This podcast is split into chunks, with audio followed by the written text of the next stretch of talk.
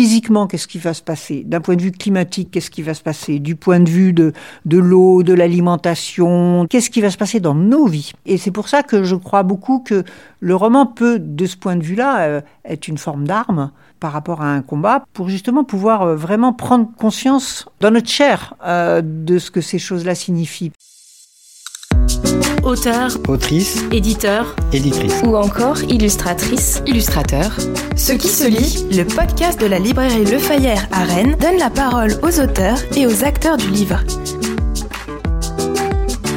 Ce qui se lit entre vous, Isabelle Autissier, écrivaine, nous et votre livre, c'est la fragilité. Le naufrage de Venise, paru aux éditions Stock au mois de mai 2022, c'est votre dernier roman à ce jour, qui raconte la fragilité de la nature, la nature qui s'effondre inéluctablement face à nous.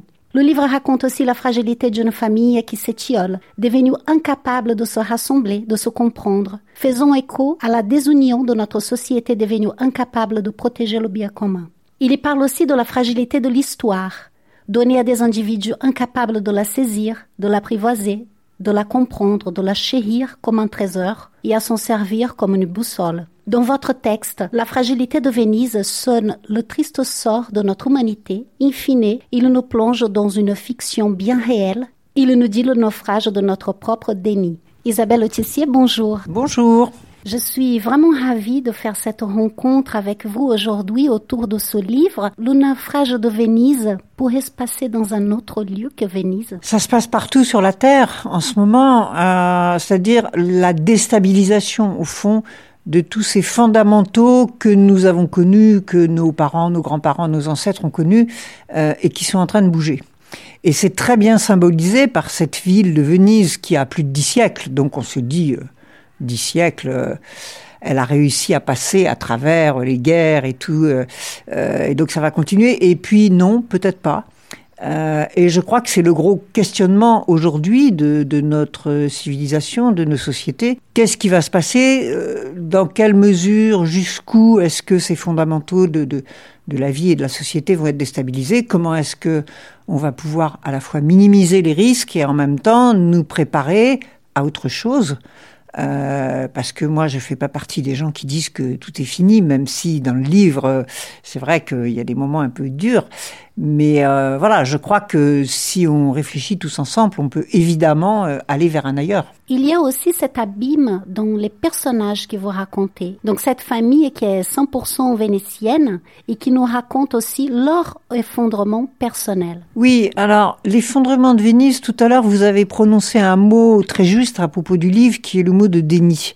Et c'est un petit peu ce qu'on fait aujourd'hui, tous les uns et les autres, euh, même les plus convaincus sur les questions environnementales. On a, du mal à comprendre, on a du mal à transcrire des chiffres qu'on connaît, des courbes qu'on connaît, euh, et à les projeter sur nos vies quotidiennes. Et donc, c'est une sorte de coup de poing que je tape sur la table en disant, bah, si par exemple, Venise, ça va être ça, Venise détruite. Et, personne ne veut ça. Tout le monde aime Venise.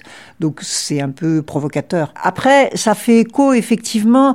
Au fond, les trois personnages de cette famille, je pense, représentent trois tendances qui sont à l'œuvre chez chacun d'entre nous. On est chacun d'entre nous un peu Guido, un peu Maria Alba euh, et un peu Léa, c'est-à-dire que euh, chacun d'entre nous, comme Maria Alba, rêve un peu à un passé euh, magnifié qu'on ne voudrait pas voir changer. chacun de nous est un petit peu Guido en disant bon bah il faut du développement économique, il faut de l'argent, il faut des jobs, etc. Et puis chacun de nous est quand même aussi un peu Léa qui se dit c'est pas possible, il faut pas que ça continue, il faut qu'on change euh, et qu'on change de manière assez radicale. Et au fond, euh, c'est sûr que ce sont des, des tendances qui forcément se repoussent les unes les autres, comme on le voit à l'œuvre dans cette famille. En tout cas, il y a ce sentiment de pouvoir qui est très important pour les trois personnages. Oui, bah, la question du pouvoir, elle traverse évidemment toutes nos sociétés. D'abord, je pense que pour chacun d'entre nous, c'est le pouvoir sur nous-mêmes, le pouvoir de faire nos vies comme nous l'entendons, ce qui n'est pas si simple euh, de par le monde. Euh, et puis après, il y a euh, ce pouvoir d'infléchir l'action collective, d'infléchir les sociétés vers ce que on pense être le meilleur pour le collectif. Guido, par exemple, c'est pas du tout euh, un affreux, méchant euh, capitaliste. Bien sûr, il a que le mot de développement à la bouche. Bien sûr, il ne fait que euh, compter les euros. Mais dans sa tête, c'est pour le bien commun.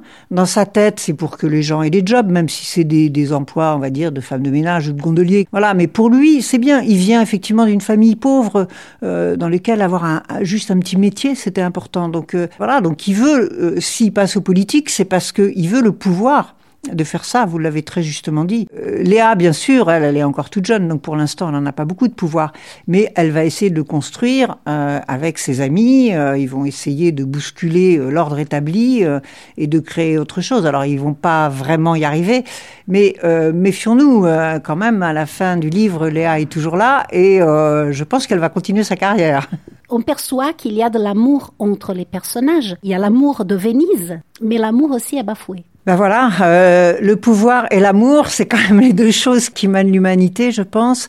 Euh, ce qui m'a intéressé aussi, c'est bien de montrer. Euh, justement de pas être dans la caricature et de montrer que voilà ils, sont pas d'accord entre eux les, les, trois protagonistes et puis il y en a un ou deux autres en plus mais ça n'empêche pas que ils sont déchirés parce que justement ils ont des sentiments les uns pour les autres et que euh, leur opposition, euh, on va dire euh, sur leur opposition politique en fait, les amène à se dresser les uns contre les autres. Ça leur fait mal parce que au fond les uns et les autres ils rêveraient de continuer à être ce petit cocon familial là. Ils sont dans leur dans leur bel petit appartement vénitien et dans cette ville merveilleuse.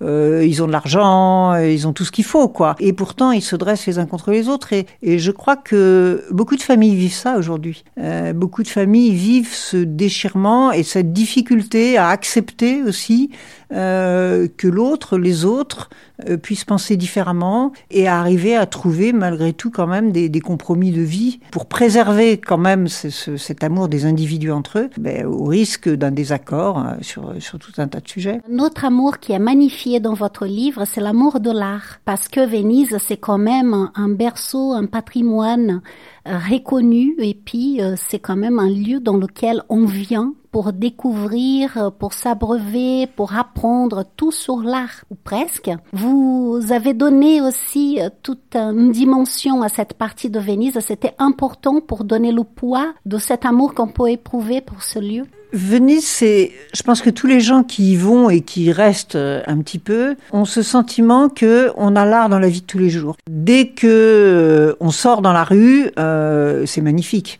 Et puis dès qu'on pousse la porte d'une église, dès qu'on pousse évidemment la porte d'un palais, euh, voilà, c'est quand même une ville qui a concentré les merveilles, qui a eu la chance de pouvoir les conserver aussi ces merveilles au cours des siècles. Et on a tout d'un coup un, un espèce de concentré, tout cette espèce de sublime dont l'homme est capable quand il va vers le beau, justement. Et il le fait pas toujours, malheureusement. Et ça, c'est quand même très frappant. Voilà, on peut, euh, on peut arpenter cette ville et, et, on est en permanence surpris par ce détail, ce, ce détail du raffinement, en fait. Chaque chose est belle chaque mur, chaque porte, chaque fenêtre, chaque et ça c'est quand même euh, très frappant et c'est aussi pour ça je pense qu'on aime tous Venise, c'est ce euh, c'est cette sorte d'exception de la beauté dans toute une ville. Il y a, y a rien acheté dans Venise. Tout est voilà, tout est beau, tout est émouvant et c'est quand même assez rare parce que dans la plupart des endroits aujourd'hui, euh, on va avoir euh, quelques belles maisons, éventuellement quelques belles rues, des musées et puis souvent le reste est plutôt moyen, on va dire. Venise, c'est pas le cas. Bien sûr, en fait, le livre s'attache à montrer que ce qu'on pense comme avenir aujourd'hui de Venise, qui est cette espèce de, de mono-économie touristique, euh, en fait, amène cette ville à, à, sa propre faillite et à sa propre perte. Donc à l'inverse, quelque part, de ce qu'on veut. C'est vrai que moi, j'ai eu la chance, par exemple, d'y aller juste après la pandémie, où c'était absolument ahurissant. Il y avait personne.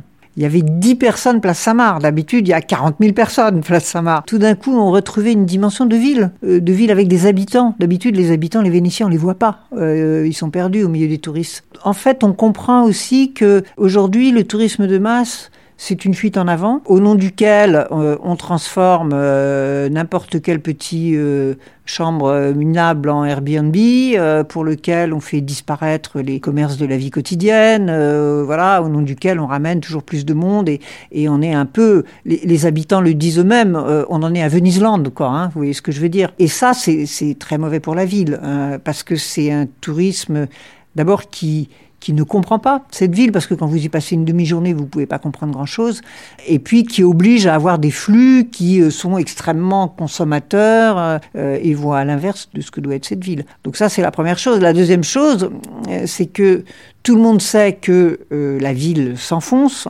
D'une part, la ville s'enfonce, d'autre part, le niveau monte et les mouvements de l'eau sont plus violents dans la lagune parce qu'on a fait de mauvais aménagements, on a creusé des canaux, on a, on a remblayé une partie de la lagune. Et donc euh, on a mis Venise à risque. Et aujourd'hui, la seule solution qu'on ait un peu trouvée, c'est ce qu'on imagine être un espèce de coup de baguette magique, qui est de fermer la lagune avec des portes. Donc on a pendant 30 ans euh, construit à coups de milliards ces sortes de gigantesques portes qu'on ferme là depuis depuis deux ans, ça fonctionne quand le niveau de l'eau euh, commence à monter un peu trop, mais, mais ça, c'est le côté sur la jambe de bois. C'est-à-dire que euh, ça empêche que l'eau monte trop haut, mais d'un autre côté, ça coupe la lagune de ce qui l'alimente. Qui est, qui est la mer Adriatique. Euh, donc un jour ou l'autre, le remède sera pire que le mal. Donc on voit bien comment ben, les mauvais choix ont été faits pour cette ville, qui aujourd'hui la fragilise énormément.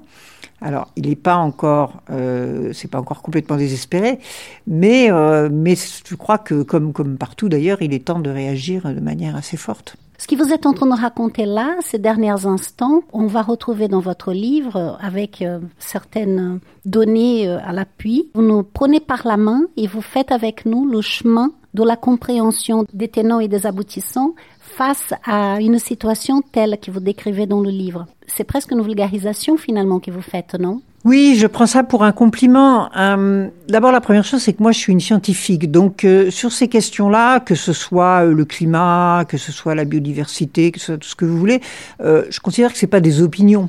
C'est pas je pense que, j'imagine que, je voudrais que. C'est je compte, je vois, je mesure, euh, et donc je m'appuie sur la réalité euh, et je parle des faits qui, qui sont à l'œuvre que tout le monde peut vérifier. Donc ça, pour moi, c'est la première des choses. Et donc j'ai aussi, oui, beaucoup travaillé et étudié la question de, de Venise avant de me lancer euh, dans l'écriture. Et la deuxième, vous l'avez dit très justement, c'est que j'ai vraiment voulu incarner dans la vie d'une famille, au plus près de la, du quotidien des gens, euh, ce que ces désordres pouvaient vouloir dire concrètement. Encore une fois, je crois que on a tous entendu parler des rapports du GIEC sur le climat, de ceci, de cela. On a tous un peu des vagues chiffres en tête, 2 degrés, 3 euh, degrés, enfin bon. Mais ça veut rien dire pour la plupart des gens. 2 degrés, bon, voilà, c'est quoi? Il fera 2 degrés plus chaud, ah oui, bon, alors. Et puis, justement, la question, c'est de décortiquer qu'est-ce que ça veut dire? Physiquement, qu'est-ce qui va se passer? D'un point de vue climatique, qu'est-ce qui va se passer? Du point de vue de, de l'eau, de l'alimentation, qu'est-ce qui va se passer dans nos vies? Et c'est pour ça que je crois beaucoup que le roman peut, de ce point de vue-là, euh, être une forme d'arme par rapport à un combat pour justement pouvoir euh, vraiment prendre conscience dans notre chair euh, de ce que ces choses-là signifient. Parce que je crois que sinon, si ça reste théorique, ma foi, on n'a pas trop envie de se changer la vie ou de se la compliquer, enfin ce qu'on imagine être compliqué. Donc on fait rien. Vous allez assez loin quand même dans le sens où vous vous plongez au travers de Léa dans les combats, parfois la confrontation avec les forces de l'ordre, un garçon est borné, enfin voilà, des, situations qui sont quand même violente, on va dire, et cette Léa qui découvre tout ça alors qu'elle vient d'une bonne famille, d'une famille sans accro euh, au départ. C'est quoi le message au travers de cette jeune femme euh, qui vous avez créée? C'est l'observation euh, de beaucoup de jeunes gens et de jeunes filles autour de moi, et je vois beaucoup de parents qui ont des sortes de Léa chez eux, c'est-à-dire des, des adolescents ou des jeunes adultes qui se radicalisent. Et c'est essayer de leur expliquer pourquoi ils se radicalisent de manière à ce que peut-être ils puissent continuer au moins à avoir un dialogue. Ils se radicalisent pour deux raisons. D'abord parce qu'ils ont réellement peur, parce que leur avenir leur apparaît totalement sombre. Ils ont l'impression qu'on leur a volé leur futur et qu'ils ne vont arriver que dans des périodes de crise qui seront de plus en plus violentes, euh, de plus en plus dramatiques et de plus en plus douloureuses. Et ils n'ont pas tort. Il hein. Euh, faut, bien reconnaître que si on fait rien, ça va être ça. Ils ont peur de l'avenir, ce qui est très nouveau. Euh, Jusqu'à maintenant, les, jeunes générations euh, voulaient toutes faire la révolution, ce qui est normal, mais elles pensaient toutes que l'avenir allait être mieux euh, et qu'elles allaient inventer.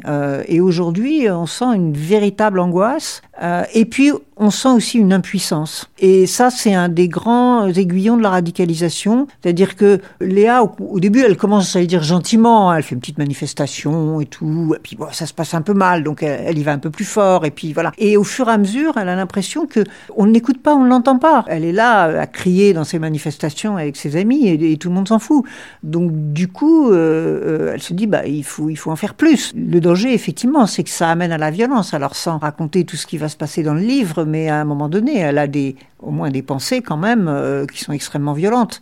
Et je crois que ça, c'est le, c'est le signe de l'impuissance, et donc c'est extrêmement important de se tenir aux côtés, nous, les plus vieux, euh, de la jeune génération, de vraiment leur tendre la main, et avec eux, d'agir et de travailler de manière à ce qu'ils n'aient pas euh, ce sentiment de désespoir et d'impuissance. C'est, c'est jamais des, bonnes, des bons conseillers pour l'action. Avec vos engagements personnels et la femme qui vous êtes, la navigatrice qui a fait le tour du monde, vous avez un peu de Léa en vous, là, non? J'ai peut-être un peu de Léa en moi. En tout cas, ce que je crois que je peux partager, c'est que euh, l'impossible est toujours un peu possible. Que moi, quand j'ai commencé à faire des tours du monde en solitaire, c'est vrai qu'il n'y avait pas eu de femmes d'avant et que ça paraissait être une idée complètement farfelue et, voire euh, pas possible parce qu'on disait il faut des gros muscles pour euh, être en bateau, il faut voilà. Et puis les femmes, elles sont un peu fragiles aussi psychologiquement, elle va craquer, voilà. Et puis finalement tout se passe bien et, c'est quand même une aventure magnifique. Donc voilà, donc c'est dire aussi que quand on perçoit sévère dans un combat, quand on le construit, bah voilà, on met quand même beaucoup de chance de son côté. Donc c'est une façon aussi de dire qu'il n'y a pas de combat perdu. Euh, même si en l'occurrence dans le naufrage de Venise, euh, c'est vrai que ça se passe pas très bien, mais en même temps, euh, voilà, encore une fois, Léa est toujours là et va continuer, et elle a sûrement beaucoup appris pendant ces, ces moments-là. J'espère pour elle que voilà qu'elle va aussi retrouver des gens avec qui elle va pouvoir échanger, avec qui elle va pouvoir se reconstruire et, et, et repartir sur ce combat, parce que de toute façon, il est déterminant. Mais en tout cas, voilà, si c'est ça que j'ai pu amener un peu à, à, une plus jeune génération et en particulier aux jeunes femmes. Euh, c'est de leur dire, bah, vous voyez, euh, je crois qu'il faut se retrousser les manches, euh, il faut, oui, travailler bien sûr, beaucoup, mais en même temps, il y a aucune interdiction et, et, voilà. Et ce qu'on entend aussi d'ailleurs sur les questions environnementales, le c'est pas possible, bah, le c'est pas possible n'existe pas. Le c'est compliqué, le il faut travailler, le il faut être nombreux, il faut se mettre ensemble, etc. Oui, ça je l'entends, mais le c'est pas possible a priori, ça je ne l'entends pas. Vous racontez aussi les lumières, vous racontez les paysages. Léa parfois fait du bateau. Vous continuez de naviguer? Oui, je navigue tous les ans environ un peu plus de deux mois, deux mois, deux mois et demi, euh, surtout dans les mers froides que j'aime beaucoup, là où il y a un peu des glaces. Et cette année, je vais au Groenland, dans, le, plutôt la partie nord du Groenland, euh, et j'essaye de faire ces voyages euh, avec à bord, euh, bon c'est un petit voilier, hein, mais avec à bord des places entre guillemets réservées. Ça peut être pour des écrivains, euh, pour des photographes, des caméramans, euh, des alpinistes, des scientifiques, de manière à ce que le bateau soit aussi un, un vecteur pour euh, un collectif, euh, avec un objectif, avec quelque chose qu'on pourra partager. Ça donne envie de se trouver un talent pour venir avec vous, vous savez. Pas de problème, j'écoute les propositions. Est-ce que je peux me permettre de vous demander une dernière chose? Est-ce que vous voulez bien, s'il vous plaît, choisir un passage de votre livre pour lire quelques lignes? Donc là, le, passage que, que, je vais lire, ça va être un passage assez rapide. En fait, euh, Léa prend des cours avec un, un professeur de peinture. Et entre autres, un des sujets, c'est de montrer comment la peinture du 18e reproduisait absolument exactement la vie euh, il fallait d'ailleurs que ce soit ça. Et donc on a de ce fait un témoignage extraordinairement précis euh, de ce qu'était euh, Venise au XVIIIe. Et le professeur de peinture va demander à ses élèves de faire un relevé actuel qui vont ensuite pouvoir comparer avec des peintures prises sous le même angle. Léa se retrouve avec ses camarades en train de mesurer. Tout ce qui est à portée de main doit être mesuré. Longueur des façades, taille des fenêtres et des portes, écart entre elles, forme et surface des volets, nombre de marches d'accès. Soyez précis, recommande M. Boldy. Notez aussi le type de pierre ou de brique, les traces verdâtres laissées par le développement des algues à marée haute. Tout a son importance. Et prenez un maximum de photos avec vos téléphones. Aussi bien des perspectives générales que des détails, cela nous sera utile. Les étudiants, avec Lorenzo à la traîne, commencent à manier le décamètre et gribouiller des schémas de mesure. Le travail est plus long qu'il n'y paraissait, mais être dans une barque au soleil plutôt que dans une salle de classe les ravit. Midi sonne au clocher de la basilique. Alors qu'elle tient l'instrument bloqué contre un mur pendant que Simon le déroule, Léa se surprend à caresser la pierre. Celle-ci est tiède, et elle perçoit de minuscules granules d'enduit qui se détachent et roulent contre sa paume. Elle a le sentiment de caresser un corps, le corps de pierre d'une ville de pierre. Elle colle son visage contre la façade. Il s'en dégage une odeur de terre, de salpêtre et d'humidité. Elle n'avait jamais pris garde à l'odeur de Venise, qui l'a pourtant accompagnée depuis sa plus tendre enfance. Elle lui découvre un aspect sensuel. La vue et l'ouïe sont des sens réputés nobles, ouvrant sur la peinture et la musique. L'odorat est suspecte, captant les relents de bas-fond ou d'étreinte. Elle prend conscience que c'est ce qu'elle éprouve. Un élan quasi amoureux envers ces pierres, que d'autres, avant elle, ont taillé, poli et caressé eux aussi.